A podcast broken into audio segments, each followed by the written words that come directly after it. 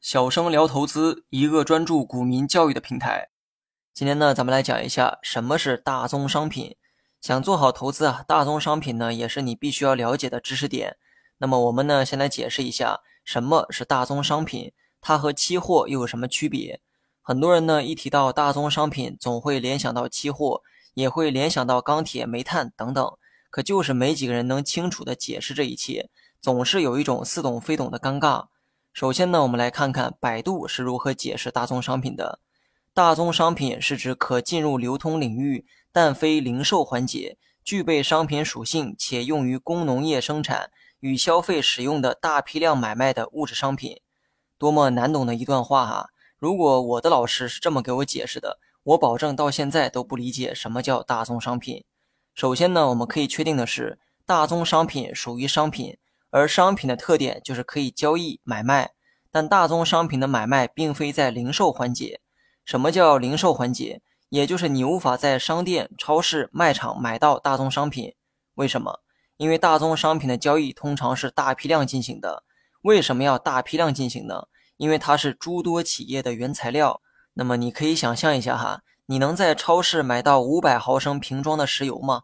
能买到像薯片一样包装的钢筋吗？当然不能。一听到这儿啊，有没有觉得这个大宗商品跟我们平时理解的批发市场有点像呢？如果这么理解方便的话，你就这么理解吧。那大宗商品具体有哪些东西呢？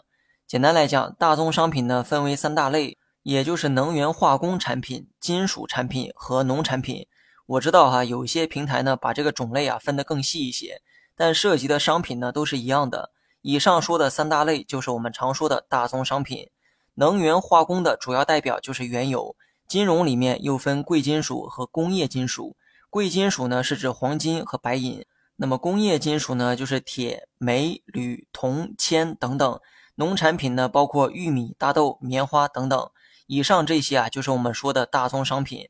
最后呢结合上文的定义理解一下，发现这些东西啊的确是商品，但是不能在零售市场大批量的买到，而且这些商品都是原材料商品。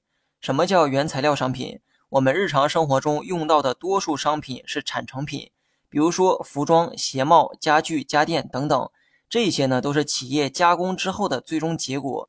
而这些商品呢，最初都是通过原材料的加工被生产出来的。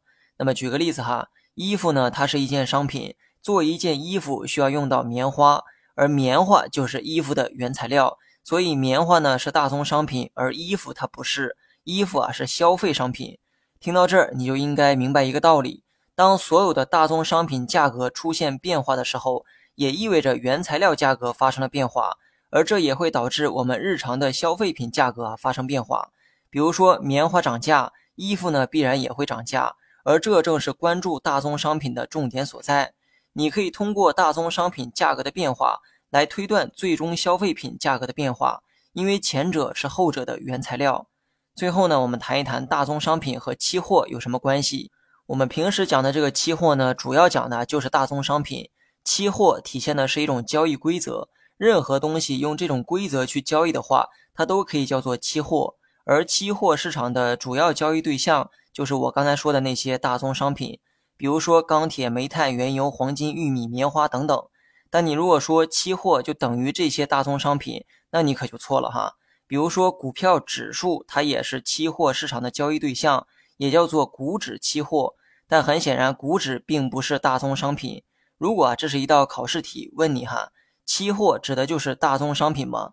答案呢是否定的。但由于期货市场交易的主要对象是以大宗商品为主，所以呢，多数情况下，人们所说的期货和大宗商品，它表达的都是同一个意思，或者更准确的说，应该叫大宗商品期货才对。